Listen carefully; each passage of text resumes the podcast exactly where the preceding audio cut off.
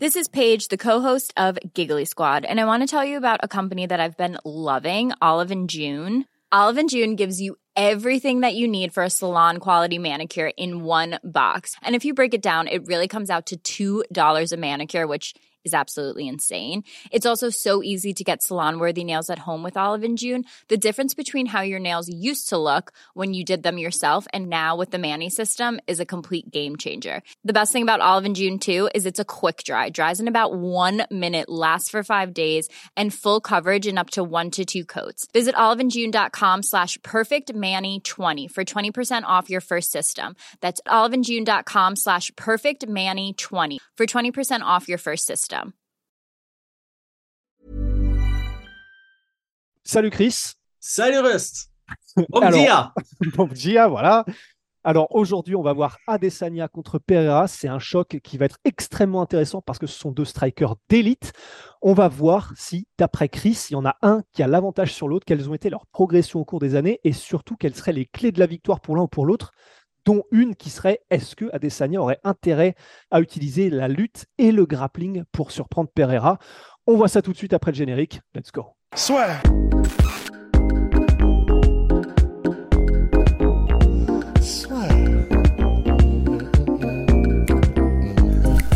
Entre dans l'octogone avec Unibet. Qui sera le vainqueur du combat? En combien de rounds? Fais tes paris sur l'app numéro 1 et profite de 150 euros offerts sur ton premier pari. ce sera une opposition entre deux strikers d'un excellentissime niveau. C'est ce qui se fait de mieux sur la planète. Adesanya, il est allé au plus haut niveau en kickboxing avant de faire sa transition en MMA et c'est son striking qui vraiment l'a mis à des années-lumière des autres. Pereira, quant à lui, extrêmement décoré en kickboxing, double champion au Glory, donc dans deux catégories, middleweight et light heavyweight. On va en revenir aussi euh, par rapport à Mhm. son gabarit.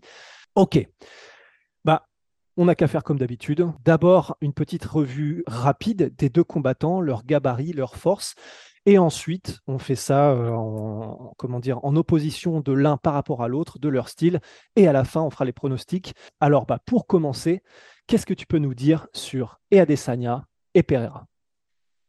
Bah alors, euh, a priori, on les connaît plutôt bien. C'est assez marrant. hein. Le- les fans de MMA, ils connaissent d'abord les strikers avant de connaître les grappleurs. Donc, pour faire euh, une analyse rapide, je pense que Adesanya, c'est clairement l'un des strikers les plus complets qu'on ait eu l'occasion de voir à l'UFC et en MMA de manière générale. Ce qu'on entend par complet, on en a déjà parlé, hein, c'est quelqu'un qui sait engager, qui sait contrer, qui travaille sur les trois niveaux, qui utilise très très bien les feintes euh, et qui a un excellent, excellent footwork.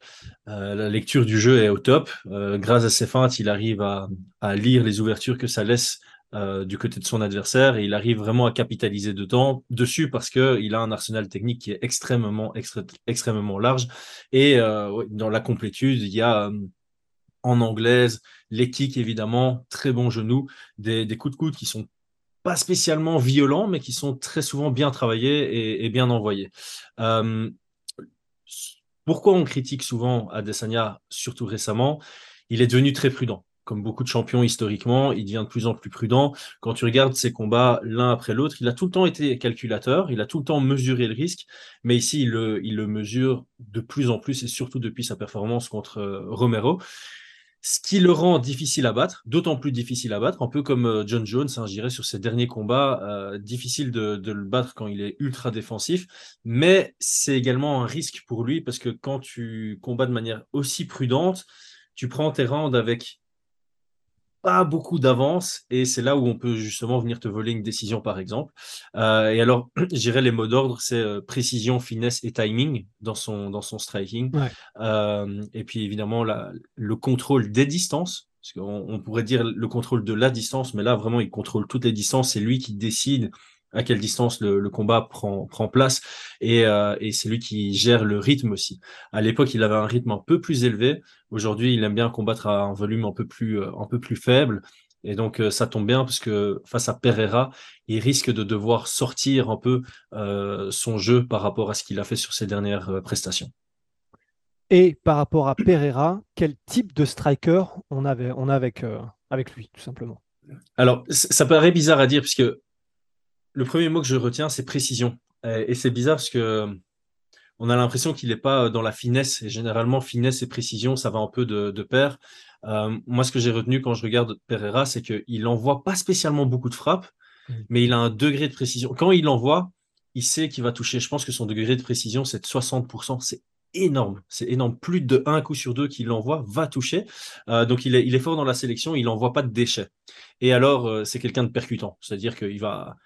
Voilà, quand il envoie, c'est pour blesser. C'est très rare de le voir envoyer des petits jabs pour un peu mesurer la distance ou mesurer le timing. Euh, c'est pour ça, je pense qu'il a un j'ai pas appelé ça un faible volume de jeu, mais le fait qu'il n'envoie pas de déchets, ça lui permet d'envoyer toute son énergie dans chacune de ses combinaisons. Et donc, c'est vraiment euh, quelque chose qui est difficile à, gérer pour ses adversaires, je pense, parce que euh, psychologiquement, tu encaisses beaucoup de ce qu'il envoie. Et donc, tu as l'impression de mal défendre, je pense. Et d'un point de vue confiance en soi, c'est difficile d'affronter quelqu'un qui a un si haut degré de réussite dans, dans, ses, dans ses attaques. Euh, son objectif principal, c'est s'il y a un échange, il doit taper plus fort que son adversaire. Il s'en fout de se faire toucher une ou deux fois de plus dans un échange, tant que lui, sa frappe est plus percutante. Et c'est ça qui va lui valoir des points quand on ira chercher les, décisions. C'est arrivé qu'une seule fois pour l'instant à l'UFC pour lui, mais voilà, c'est ça qui, qui fait la, grosse différence. C'est aussi quelqu'un qui travaille sur les trois niveaux, évidemment, comme tous les kickboxers qui vont venir en MMA, les low kicks, euh, et puis tous les coups au corps et les coups au visage, ça, varie beaucoup avec un arsenal technique très, très, très, très varié. Euh, et alors, c'est quelqu'un, évidemment, c'est pas un crochet avant qu'il a, c'est un missile avant avec son crochet. Et euh, il a une vraie intelligence pour pouvoir créer son ouverture.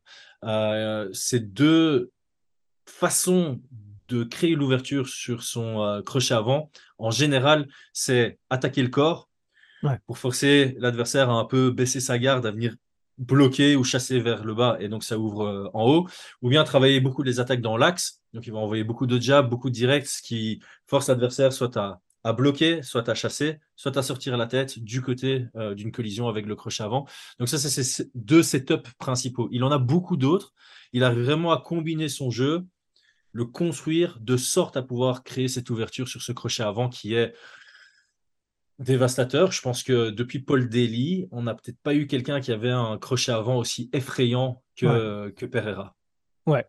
ouais, ouais. Et vraiment pour ceux qui ne l'ont pas encore vu, vous pouvez aller voir. Alors, non seulement il le montre bien, même s'il n'a pas encore mis de gros chaos, avec, à part le dernier contre Strickland, qui était absolument monstrueux, et d'ailleurs, qui a été set up par les coups au corps, comme tu l'as dit. Mhm. Mais euh, on vous invite aussi à aller voir les combats qu'il a fait même avant, donc que ce soit en kickboxing ou en MMA, où il met des chaos, mais il les sèche. Il sèche les gens, et c'est là où on dit que c'est vraiment flippant, c'est que. Il y a des coups, tu sens que la personne encaisse, ça fait mal, c'est fort, c'est précis.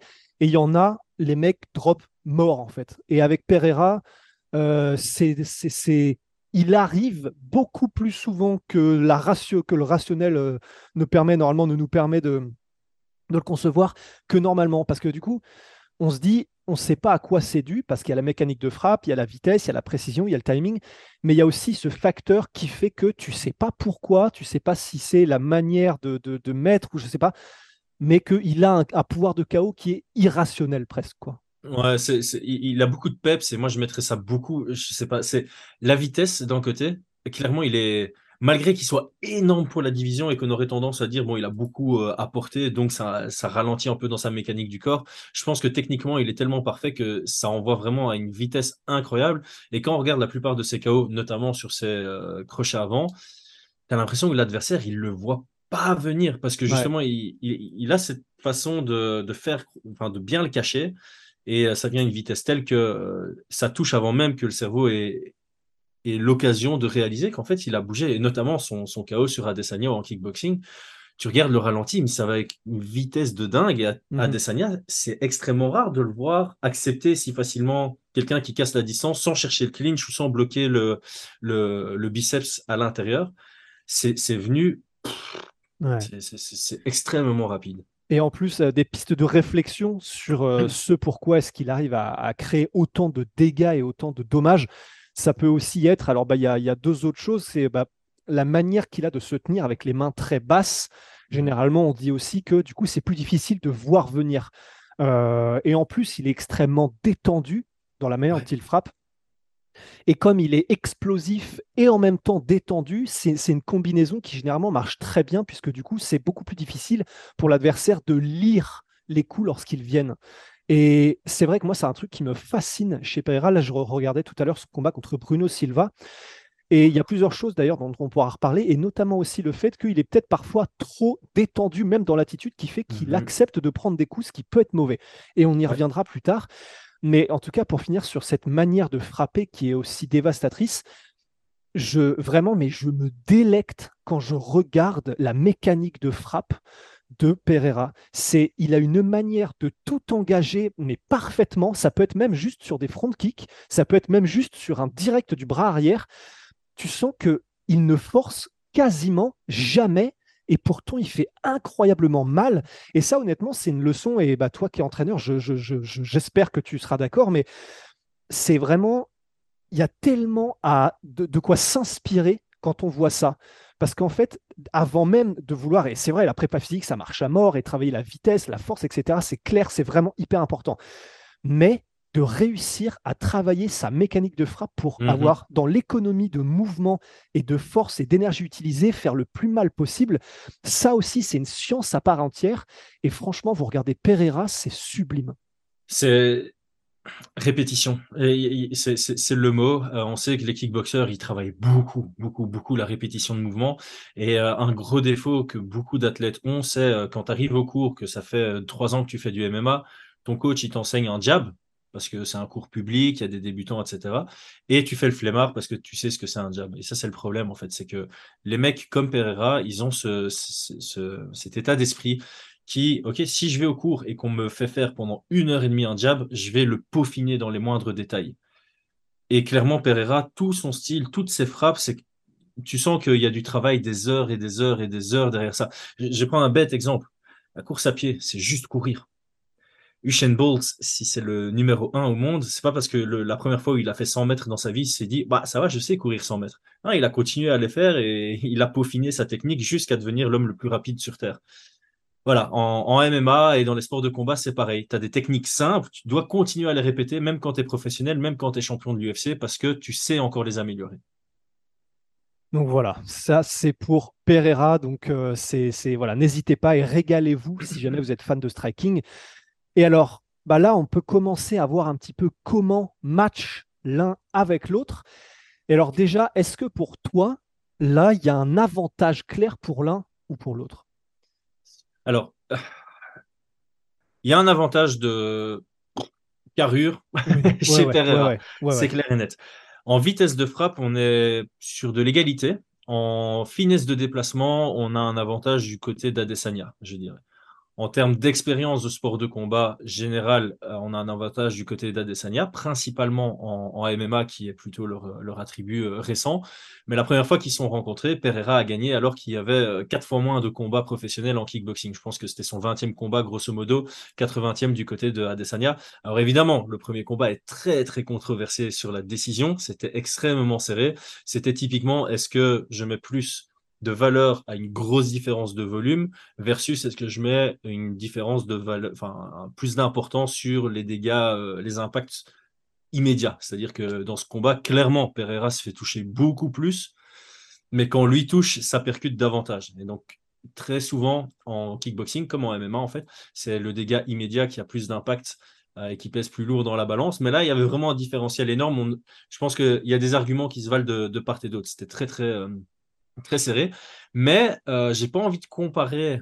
j'ai pas envie de prendre comme exemple les combats en kickboxing l'un contre l'autre versus le combat qu'on va avoir maintenant en MMA parce que Adesanya a complètement changé.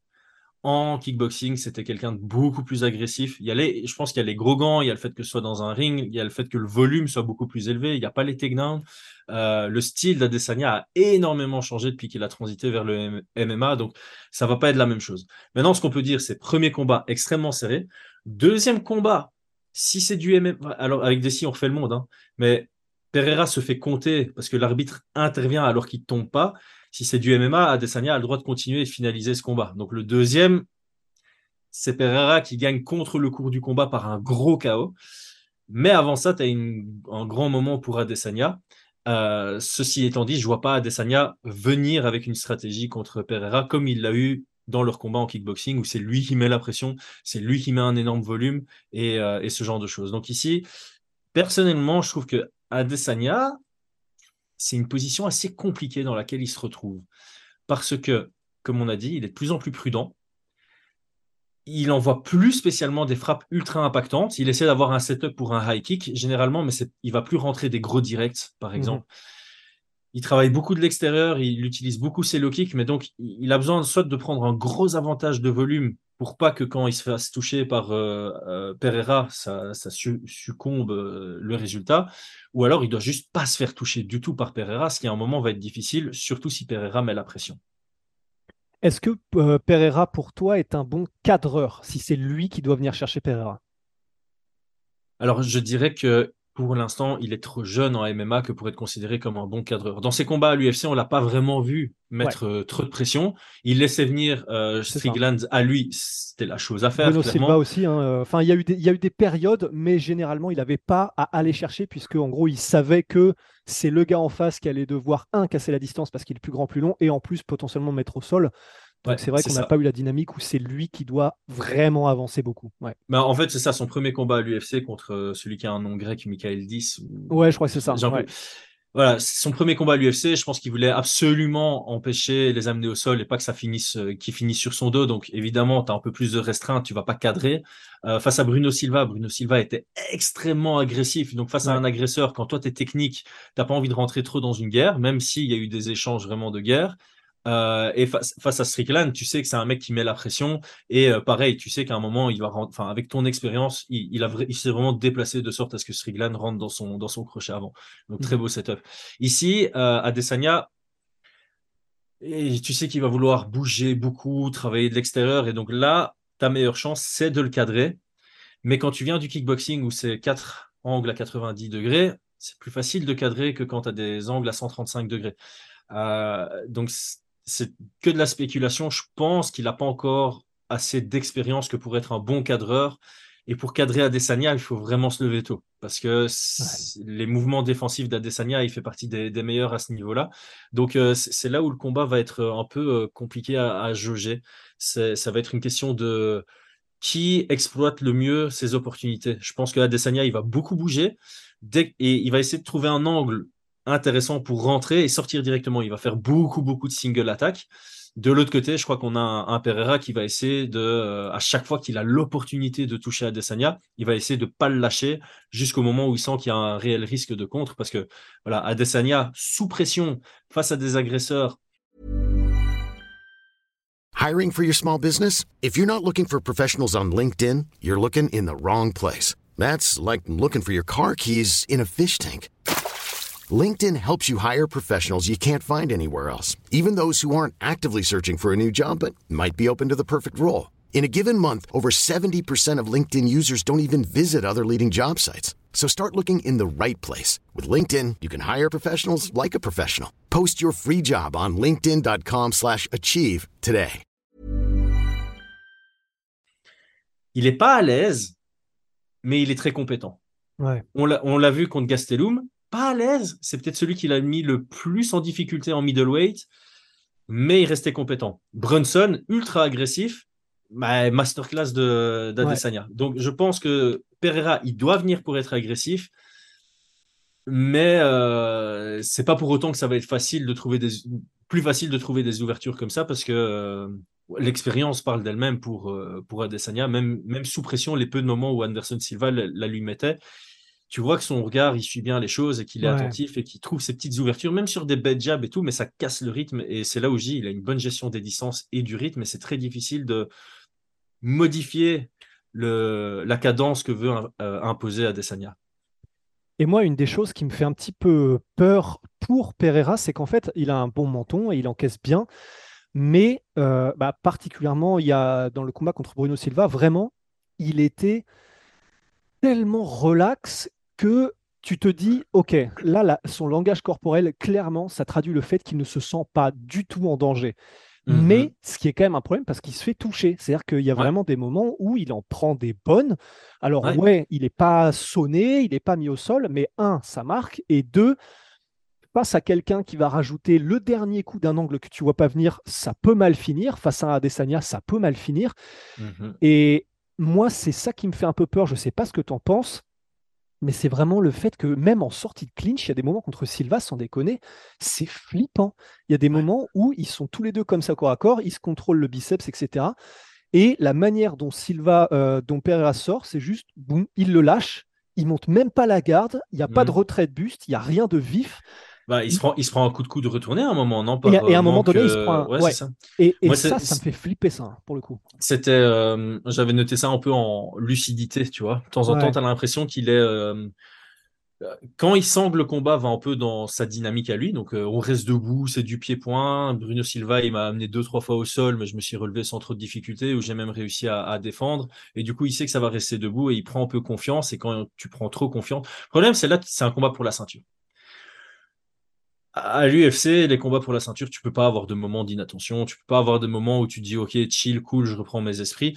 Euh, donc ouais, c'est- un risque. Mais encore une fois, là où ça va être très mental pour Adesanya, parce qu'Adesanya, il s'est fait éteindre par euh, Pereira. Tu sais que c'est des plus petits gants maintenant, donc est-ce que et, il est de plus en plus, pru- plus prudent. Il a pris un, un gros overhand depuis euh, Romero, et puis là, ouf, il s'est dit ok, maintenant le risque, j'arrête. Euh, et donc je crois qu'il va essayer de rendre le combat un peu, euh, ennuyeux. Euh, ce qui est dommage, parce que je pense que s'il est agressif, il y a plus d'ouverture pour lui aussi. Je pense que Pereira, il a certains réflexes de kickboxer qui restent, un peu comme euh, Johanna face à, à Rose Namarunas. hein. Elle tend beaucoup les bras, ce qui laisse des ouvertures sur les gros, les larges crochets ou les overhands. Euh, Pereira, il a tendance, même si son crochet avant, c'est son arme de prédilection, il a tendance à beaucoup tendre son bras avant. Ouais. Ça laisse une ouverture sur un long overhand euh, Adesanya. Il est long. Et en plus de ça, si Pereira, son bras gauche est tendu vers l'avant, bah, avant de générer une puissance pour son euh, crochet avant, aussi rapide soit-il, il y a deux mouvements. Il y a rétract- rétrac- rétractation et extension. Et ça, euh, Adesanya, il doit savoir euh, le sentir venir. Donc, Adesanya, il, à par moment, il devra prendre des risques, je pense, notamment essayer de, de créer ce, cette habitude qu'a Pereira de tendre son bras avant pour chercher un overhand. Et alors, moi, l'ouverture que j'ai trouvée euh, en regardant plusieurs combats de Pereira, c'est sur son jab au corps. Il envoie beaucoup son jab au corps, mais il est paresseux sur son retour. Et il a failli Et- se faire contrer avec un high kick par Exactement. Ouais. le high kick de Donald Cerrone sur Matt Brown, je peux le voir passer pour Ouh. Israël Adesanya, parce qu'Adesanya, son high kick de la jambe gauche, même quand il est droitier, il est rapide et il est impactant. Et en plus, Pereira, il a vraiment cette tendance, et c'est logique, sur ce jab, quand il va chercher le corps, à beaucoup sortir sa tête. Mais il sort beaucoup sa tête du côté de la jambe gauche de son adversaire. Et je sais pas pourquoi. En, en voyant le combat, je me suis dit, tiens, Là, il y a une potentielle ouverture en contre. Encore une fois, il faut voir si Adesanya est chaud de chercher le contre face à Pereira, mais s'il est, il y a peut-être cette ouverture-là. Bah, D'autant plus que s'il doit contrer et que c'est par un kick, il prend beaucoup moins de risques que s'il contrait en se réengageant en anglaise, puisque du Ouais. coup, par un kick, sa tête théoriquement est hors de danger. Donc euh, c'est un truc ça qui peut tenter full blast.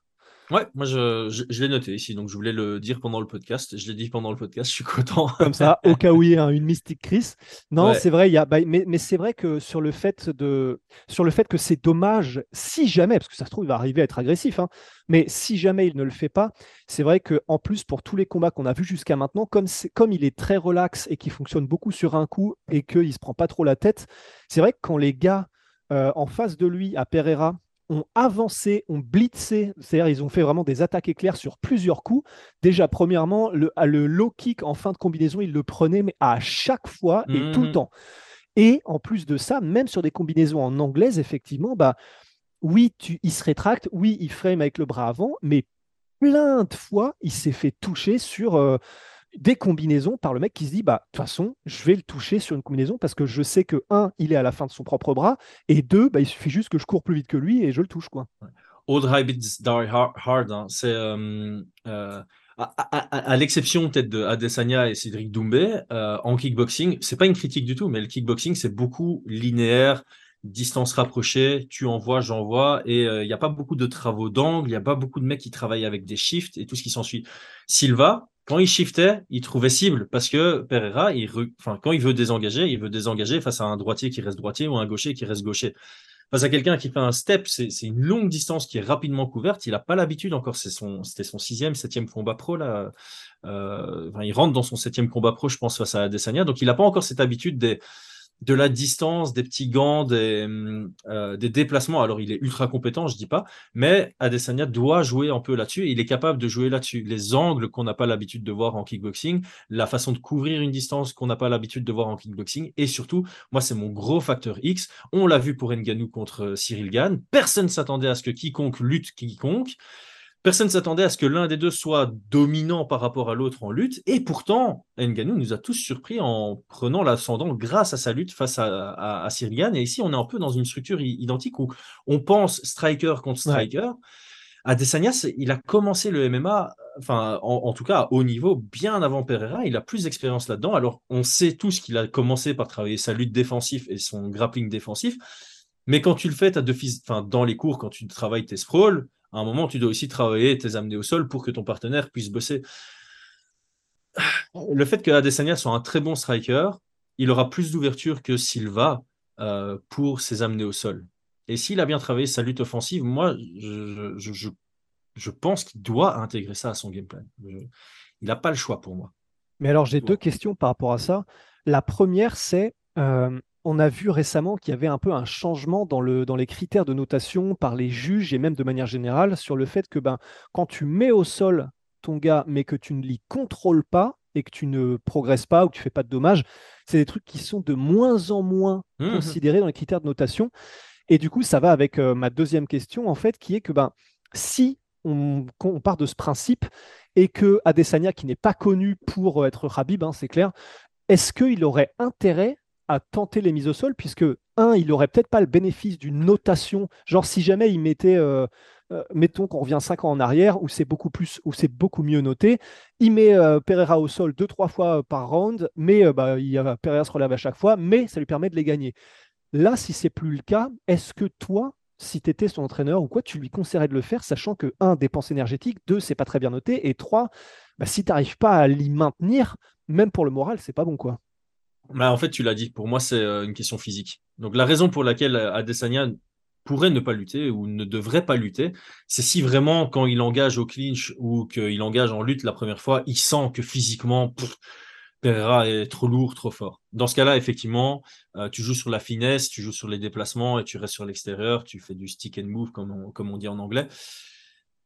Euh, mais par contre, si tu luttes sur un bon timing, que tu arrives à l'amener au sol, même si tu n'as pas un schéma offensif derrière et que tu scores pas spécialement au niveau des scorecards, je trouve ça intéressant parce que d'un point de vue striker contre striker, même si tu, en tant que striker, tu te fais amener au sol par un autre striker, tu arrives à te relever, tu quand même ce truc de, OK, quand il shoot dans mes jambes, enfin, c'est fatigant aussi de se relever. Et donc, ça peut créer des ouvertures debout.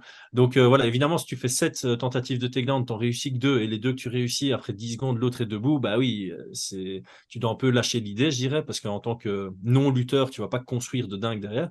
Mais s'il arrive à amener au sol et construire un peu derrière, et franchement, moi, son combat contre Gastelum, ça, donne, ça m'a quand même donné un peu d'espoir. Tu sais, dans le cinquième round, aller menacer un triangle quand tu es sur ton dos et tout ce qui s'ensuit, c'est ça veut dire que déjà à ce moment-là, il avait un grappling qui commençait à, bien évoluer. Euh, face à Blakovic, il a tenté le kamikaze suivre. C'est pas, enfin voilà, c'est pas une ceinture blanche, une ceinture bleue qui va faire, qui va faire ça. Donc pourquoi pas? Euh, Moi, je crois qu'il doit au moins tester. Il doit au moins tester, voir ce que ça donne. Voilà, si c'est un bloc euh, Pereira, et de par ses entraînements avec Glover Teixeira, c'est probable. Mais si ça passe, tu as peut-être un chemin vers la victoire qui serait très très intéressant. Ouais, effectivement, mais c'est vrai que voilà, c'est euh, quelque chose, je ne crois pas qu'on l'ait dit explicitement, mais lorsqu'on dit qu'il sera physiquement très compliqué à gérer euh, Alex Pereira, c'est vraiment c'est parce que c'est un des gars qui a un rebond euh, glucidique qui est un, des plus élevés à l'UFC. Enfin, je pense que là, du coup, il arrive à 84 kg le jour de la pesée. Le lendemain, le jour du combat, il me semble qu'il est à 96, un truc comme ça. Enfin, c'est absolument monstrueux. C'est un truc de fou. Et du coup, bah, il y a ça, il y a le fait que. Euh, et même, hein, vous pouvez voir, il y a des photos il est à côté de Dominique Reyes euh, quand il est hors en entraînement. C'est du délire, Dominique Reyes, qui est donc un light heavyweight, donc un catégorie d'au-dessus, et Pereira est plus massif. Donc, euh, quand on dit qu'il va être compliqué à gérer, en plus, une allonge de 2 mètres pour Pereira, enfin voilà, c'est. Le, critère physique, enfin le facteur physique, c'est vraiment quelque chose qui va être prépondérant. Chris, je te propose de passer au prono. Ouais, moi j'ai juste parce que j'ai fait un peu euh, ce que j'établirais comme game plan pour euh, Adesanya, donc stick and move, frustré et fatigué en utilisant de la patience et beaucoup de feintes pour le faire euh, contrer dans le vent et dépenser son énergie. Euh, utiliser de la lutte. J'ai marqué un quid du poids et de la force, hein, ça dépend de ça. Et donc euh, ce, ce, high kick sur le body shot euh, avec le jab et l'overhand quand il tend son bras avant. Du côté de Pereira, j'ai mis qu'il devait avoir une approche agressive counter puncher, donc chercher à mettre de la pression dans l'objectif de contrer parce qu'il forcerait Adesanya à engager. Euh, donc forcer l'action, accepter l'échange. Donc si Adesanya rentre sur quelque chose, le suivre sur son angle de sortie pour capitaliser avec des combinaisons. Et alors, très important, prendre des points en début de round. Face à Adesanya qui aime bien travailler de l'extérieur et taper ses petits kicks, ses petits jabs, etc., etc., et prendre progressivement le round. Si euh, Pereira, en début de round, il met deux, trois combinaisons impactantes, c'est Adesanya qui doit courir après euh, les points. Et si Adesanya doit courir après les points, il peut plus rester sur l'extérieur à touch and move, touch and move. C'est lui qui doit mmh. engager. C'est là où il y aura des ouvertures pour, euh, pour les contres. Donc ça, je pense que c'est très important pour Pereira. Commencer fort chaque round.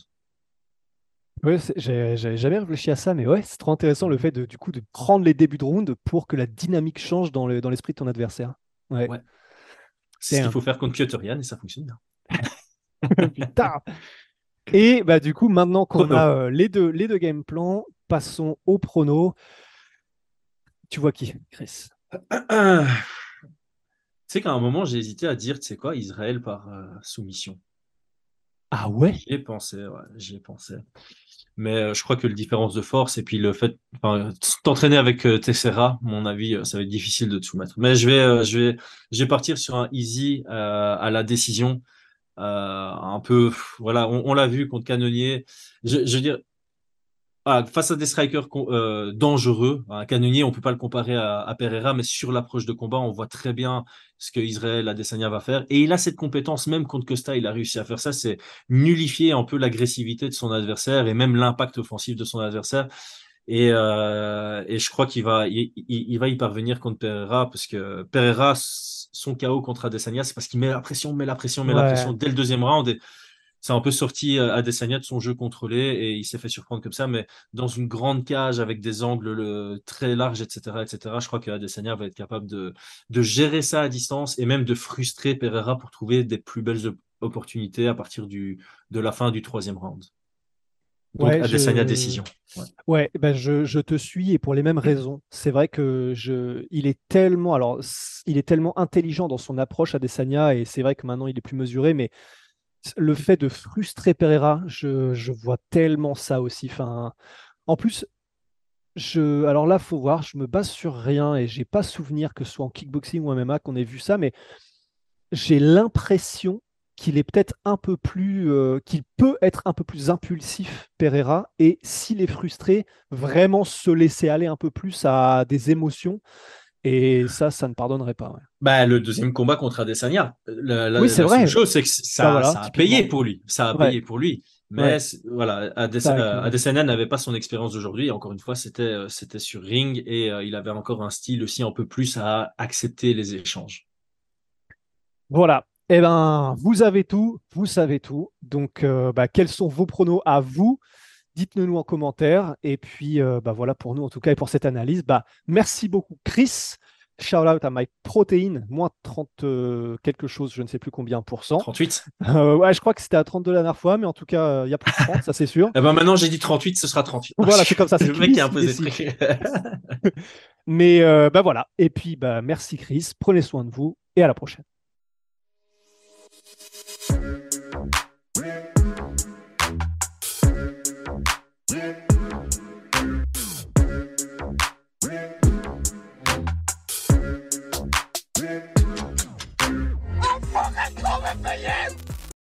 Et voilà, c'est la fin de votre épisode du podcast La Sœur. Si ça vous a plu, n'hésitez pas à nous mettre les 5 étoiles sur Apple Podcast ou sur Spotify. Vous pouvez aussi nous laisser un petit commentaire, ça nous aidera beaucoup. Et si vous voulez aller plus loin avec nous, vous tapez La Sueur sur toutes les plateformes ou sur les réseaux sociaux, vous nous trouverez. Et là, vous nous écoutez très certainement en audio. On est aussi en vidéo sur YouTube, mais également sur Snapchat. Là encore, vous tapez la sueur et on sera là. Merci de votre fidélité et à très vite pour de nouvelles aventures.